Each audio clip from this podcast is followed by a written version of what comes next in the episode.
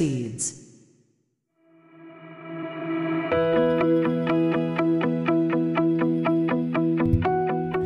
皆さんこんにちは。映像クリエイターのさくです。クリエイターを目指すあなたへクリエイティブの種を毎日一つ届けるラジオクリエイターズシード。今日もよろしくお願いします。はい。ということで今日は2月の19日日曜日ですね、えー週末最後いかがお過ごしでしょうか。えー本日はですね朝からちょっと撮影に行っておりまして、えーまあ、これを撮っている頃はですね、まあ、おやつの時間ぐらいになっているかと思いますが、えーいや本当にあの朝からですねこうまあ大体7時ぐらいからですね撮影を始めて、まあ、大体お昼でこう撮影自体は終わったんですけれども、まあ、そこから、えお昼を食べて今に至るというところであのまあいろいろ本当に現場に行くと気づきが多いなっていうのは日々やっぱり感じますよね。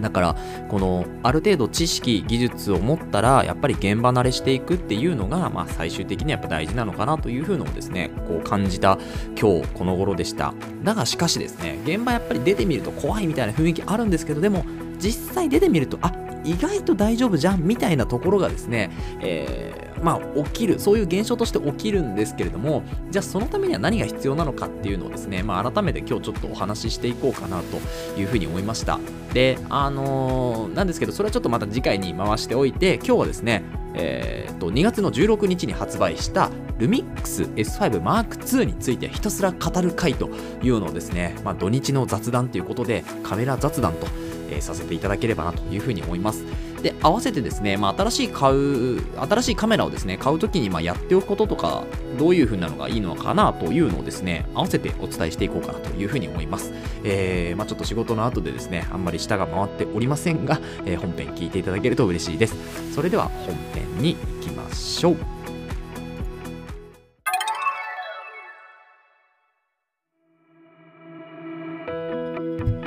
はい。ということで本編です。えー今日はですね、カメラ雑談、ルミックス S5 Mark II について語る回ということで、えーこれやってなかったので、今日やっていこうかなというふうに思います。えー2月の16日ですね、えールミックス S5 Mark II ついに発売しまして、えー発売日にですね、取りに行きました。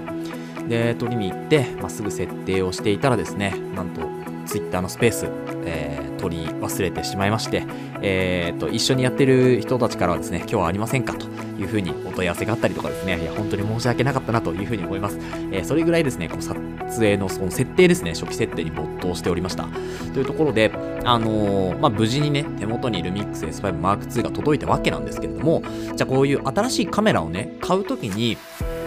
まあ、買う前ですね、やっておいた方がいいことっていうのがやっぱりあるんですよ。そう。で、やっぱりこう、いろんなね、カメラが発売されていて、で、皆さんもですね、例えばまあ、お子さんが生まれたりとか、あとは、なんかこう、自分たちでカメラをちょっと趣味にしたいというふうに思った時にですね、カメラって、まあ、言っても安いものじゃないし、これからずっと使っていくっていうふうに決めてるんだったら、やっぱりいいカメラ欲しいじゃないですか。っ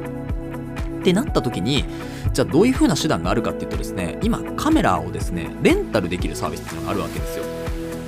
でこれあの知らない方も多いかなと思うんですけれど私もですね実際にカメラをレンタルして使った結果今回ルミックス S5M2 を買うに至ってるわけなんですよね。であの、まあ、どういうことかっていうとですねまずカメラを買うときに自分はどういうカメラが欲しいのかとかまあいろいろリサーチしますよね。で今売れてるカメラじゃ何なのかって言ったら、まあ、シェア率誇ってるやっぱりソニーが売れてるわけですよ。なんですけど例えばま売れてるカメラがいいみんなが持ってるからいいっていうところじゃなくて私の場合は自分はどういう映像を撮りたいかと。いうふうに思った時にですね、まあ、色味とかあとはその映像のなんて言うんでしょうねこう機能みたいなところとかですね。そういうのをこういろいろ調べていった時にパナソニックが自分の最もこう自分を引き出してくれるというか自分の相棒となってくれるカメラなんじゃないかなというふうに思ったんですよね。で富士フィルムとかそれこそ富士フィルムとか、えニコンもともとニコン使ってたのでニコンとかキャノンとかソニーとかいろいろ調べた結果パナソニックっていうところに行き着いたんですよね。なので、まずはですね、まあ、レンタルもそうなんですけど、カメラについて事前にちょっと詳しく調べてみるっていうのはまず一つかなと思います。で、その調べた後に、あ、実際にじゃあ買う前にレンタルをしてみたいなというところで、レンタルをしてみるといいんじゃないかなと。で、大体ですね、この1ヶ月あたりのお金が、私の場合だと、えっ、と、ルミックス S5 ってもともとフルサイズのカメラなんですよね。なので、えっ、と、一般に出回ってるカメラでは一番センサーサイズっていうのが大きいカメラになります。で、このフルサイズカメラっていうのだと大体1万5000円とか2万円近くこうかかるんですよね1ヶ月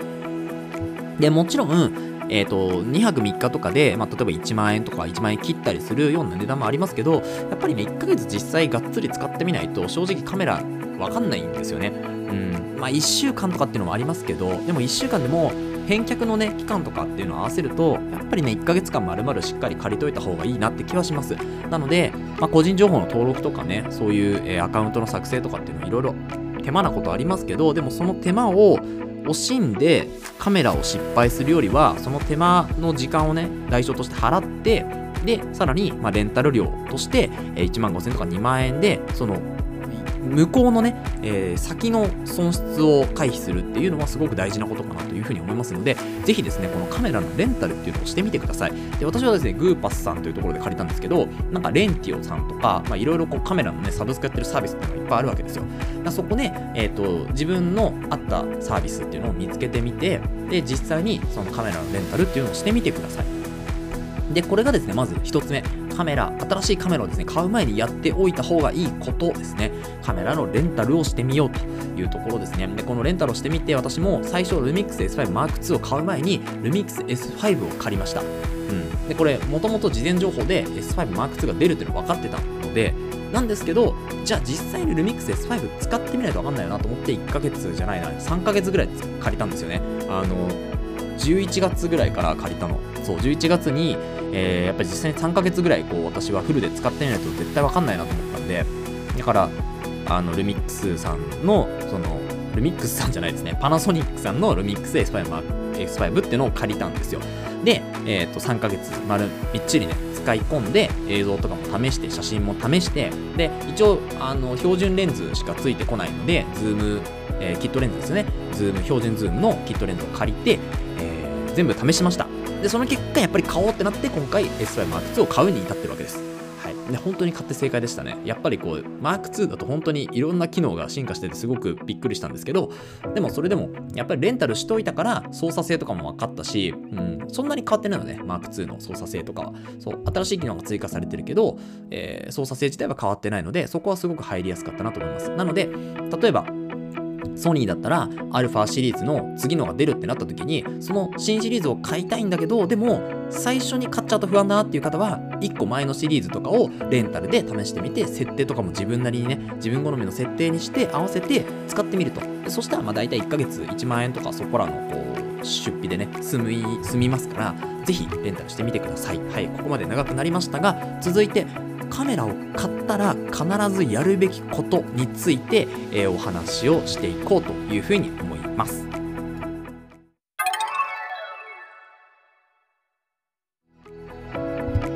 はい。ということで、続いてカメラを買ったら必ずやるべきことということで、今日すいません、ちょっと長くなってしまうんですけど、雑談なので許してくださいというところで、カメラ買ったらですね、えー、っと、まず最初にやるべきことはですね、撮影ではなく初期設定です。はい。そうだよねっていう話になるんですけれど、やっぱりね、ここを外しちゃうと、あの、せっかくいい映像を撮ってもですね、映えなかったり、思い通りの絵にならなかったりするんですよね。なので、もうここはですね、もうちょっと覚悟を決めて、初期設定を実際にもうやっていきましょうというところですね。で、今初期設定はですね、例えば、Lumix S5 Mark II、私の持ってるカメラだと、YouTuber さん、本当にいろんなパナソニック使ってる YouTuber さんが、初期設定の、えこうした方がいいよ、こうした方がいいよ、上げてくれてます。で、その中で、これ一つ言いたいことが、あの、いろんな YouTube さんの初期設定見てますけど、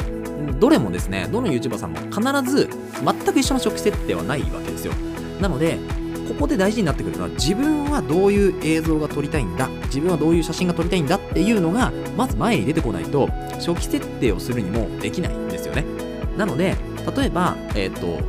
自分が好きな、えー、YouTuber さんとかあとはまあ何でしょう写真家さんとかえー、そういう方がいらっしゃったらその人の撮影を自分もしてみたいと思えばその人の初期設定に合わせる必要があるしじゃなくて自分好みの撮影っても決まってるんだったらその初期設定にまずしてみるんですよ。でその後にこのモードは何なんだとか細かいことがこう気になり始めてきますからそうなった時にもう一回初期設定を見てみると。その初期設定の動画とか見てみる。そうするとあこのモードこういう風に使うのねとか。じゃあ例えばコンティニュアンスってどういう時に使うんだと。ルミックスをお使いの方だとね、コンディナンスってやっぱ動画の時のオートフォーカスに特化してるよとかっていう話になってくるわけですよ。そう。なので、まずは自分がどういう映像を撮りたいか、え、写真を撮りたいかによって初期設定の仕方が変わってくるっていうのは覚えておいてください。で、やっぱり全ての撮影っていうのは初期設定からすでに始まっているんですよ。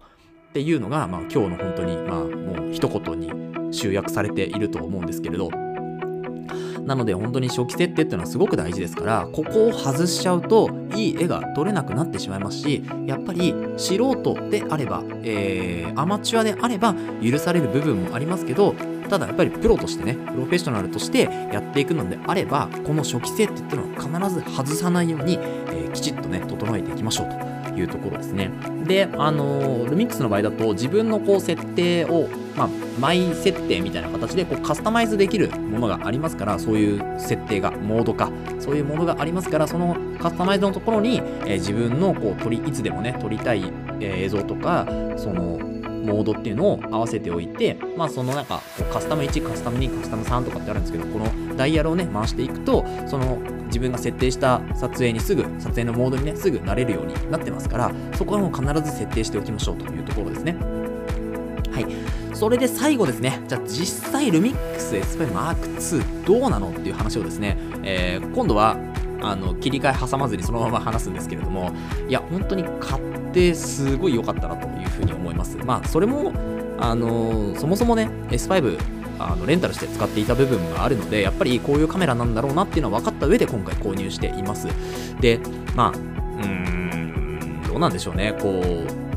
ろんな方いらっしゃると思いますけど私はやっぱりフルサイズのカメラでルミックス S5 しかまだ使ったことがないのでその前はね PSC 機でニコンの D3400 っていうカメラを使ってたんですけど、まあ、そのカメラに比べるとねもうそのカメラはもう8年前ぐらいのカメラですよ、えー、もっともうちょい最近かもうちょっと前かもしれないですけどでも本当7、8年前ぐらいのカメラに比べたらですねもう全然画質もいいし連写性能もすごいし、えー、映像のね動画とかもすごい滑らかに撮れるしっていうので文句ないんですけどなんですけどルミックス S5 Mark II が出るっていう噂はやっぱりねリークからこう挟んでいたので今回、まあ、S5 Mark II の前に S5 で一回鳴らしておこうと準備度しておこうと思ってで S5 Mark II 買ったらですねすぐ現場に入れるぐらいのレベルに自分がなっておかないとダメだなと思って今回 S5 Mark II より前に、えー、レンタルをしたという経緯があります。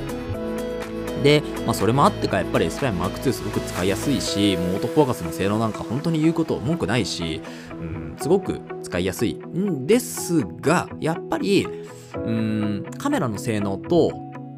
こう、一緒に考えなきゃいけないのはレンズだなと思って、ただカメラ本体を買って、キットレンズ、まあ、今回ダブルレンズにしましたけど、その、えっと、一つが 2060mm の、えっと、F 値が可変なんですよね。F 値が動くようなレンズ。で、もう一個は 50mm の単焦点レンズ。F1.8 かな。で、あの、両方のレンズでいろいろもう取りだめししてきましたけど、あのどちらもどちらですごくいいレンズなんですけどただ自分が撮りたい映像っていうのはもうちょっと寄れてなおかつ、まあ、マクロまでちょっと必要かなというところで。なのでやっぱり24105のマクロレンズ F4 っていうのが、まあ、今の自分には一番必要なレンズなんじゃないかなというふうに、まあ、こう撮っていて思いましたね。でこれはあの事前にやっぱりレンタルとかして自分で撮影してみないとやっぱ分からないこう画角というかその焦点距離だったのでこの焦点距離がレンタルによって導き出せたのはすごくありがたいなというふうに思いますね、うん、借りてよかったと思います。で、まあ、今後ですねやっぱりあの7200とかの、まあ、望遠レンズですよね。で、まあ、2.8が必要かって言われると2.8まではもしかしたらいらないのかなと。なんですけど、まあ、ストロボとかやっぱライティングが結構鍵になってくるなとは思うんですよね。その明るいレンズを使うにあたっても。なので、まあ、その辺は特にうーんあんまり気にしないと。どっちかっていうと望遠の単焦点の方が結構使えるんじゃないかと。思うんですね。特に LUMIX の場合は。っていうのもズームレンズよりは単焦点でえっと、動画をもし撮影する、まあ、私の場合結構映像メインなので、えっと、まあ、スチルって言って、こう、写真メインの方はやっぱりズームレンズあった方がいいかなと思うんですけど、映像に関してはですね、えっと、 LUMIX S5 Mark II の場合は、動画の撮影範囲っていうのが、えっと、フルサイズと APS-C キーっていうのを選べるんですよね。モードが切り替えられるんですよ。なので、単焦点を持っていても、実質2本持ちみたいな使い方ができなくもないんですよね。うん。で、これがね、めちゃめちゃ強いところで、なので、ズームレンズを1本持つよりも単焦点レンズで F 値の低いものを買ってでそれで、えー、と単焦点で2本持ちみたいなそれを、まあ、ズームレンズと単焦点1本ずつ持っておく。でズームレンズはもちろん F4 ぐらいで正直いいのかなと思いますね、うん、だから24105がやっぱり一番いいかなとは思うんですけれど。あとはえっ、とその他なんかシグマさんとかであったかな。L マウントレンズで。ちょっと私もまだ調べてないんですけど今ちょっとパパッと見た限りだとですねえっ、ー、と、シグマさんで、ズームのレンズに関しては、F4 はないですね。F4 はないので、えっ、ー、と、じゃあ何かというと、そうですね、超望遠ズームっていうのがまあありますけどね、まあ、そっちになっちゃうかなとは思います。あとは、そうですね、ルミックスも S シリーズだと 7300mmF4.5 から5.6っていうのがありますけど、まあ、これでももしかしたらいいのかもしれないんですけれども、あの単焦点やっぱり1本ちょっと望遠寄りの単焦点を持っておくと結構強いかなと思いましたね、まあ、広角自体は2060があったりもするしなんならうーんどうでしょうね。35もしくは24ぐらいで、えー、1本、えー、単焦点を持っておけばいいかなと。だから単焦点の組み合わせで結構映像も撮れちゃうなっていうのがこのルミックス S5M2 の凄さかなというふうに、まあ、ちょっと現場の中では感じましたね。はい。なのであのーまあ、ズームレンズも結構必要な場面あると思うんですけど意外と単焦点を揃えてもいけちゃうんじゃないっていうのはちょっと思いました。まあいちいちレンズ変えるのはやっぱりめんどくさいと思いますけどね、うん、だったらズームレンズ1本で撮ればいいじゃんと思いますけどいやでも室内とかだとなかなかやっぱズームレンズの明るさが厳しくなってくる。でやっぱりライトを当てなきゃいけなかったりもするけど、まあ、ちょっとの明かりでもこうなんとかあのー、いい映像が撮れる単焦点とかっていうのがあると結構ズームレンズの出番が逆に減ってくるというようなこともですね今回の現場ではちょっと感じましたのでぜひその辺もですねこう S5M2 を使い倒していくうちになんかもっといい案が出てくればあの皆さんとこうシェアしていこうかなというふうに思います。はい。ということで今日本当にダラダラと長ったらしくですね、えー、このルミックスについて語る回みたいな形でやってみたんですけれども、明日からはですね、しっかりと、えー、まあ、最新情報とかですね、あとは、まあ、こういうカメラの情報とかですね、そういうのを届けていこうかなというふうに思いますので、どうぞ明日からもお楽しみください。はい。ということで、この放送では、クリエイターとしての考え方や、テクノロジーやガジェットの情報、作業効率上げるコツ、サイト、ツールなんかを中心に紹介をしております。リスナーさんと一緒に一流のクリエイターを目指すラジオを作っていますので、応援いただける方はぜひフォローの方お願いします。また、ラジオの感想や質問は Google フォームでお待ちしております。どしどし送ってください。何でも構いません。それから Twitter や Instagram もやっていますので、ぜひ遊びに来てください。それではまた明日お会いしましょう。ご清聴ありがとうございました。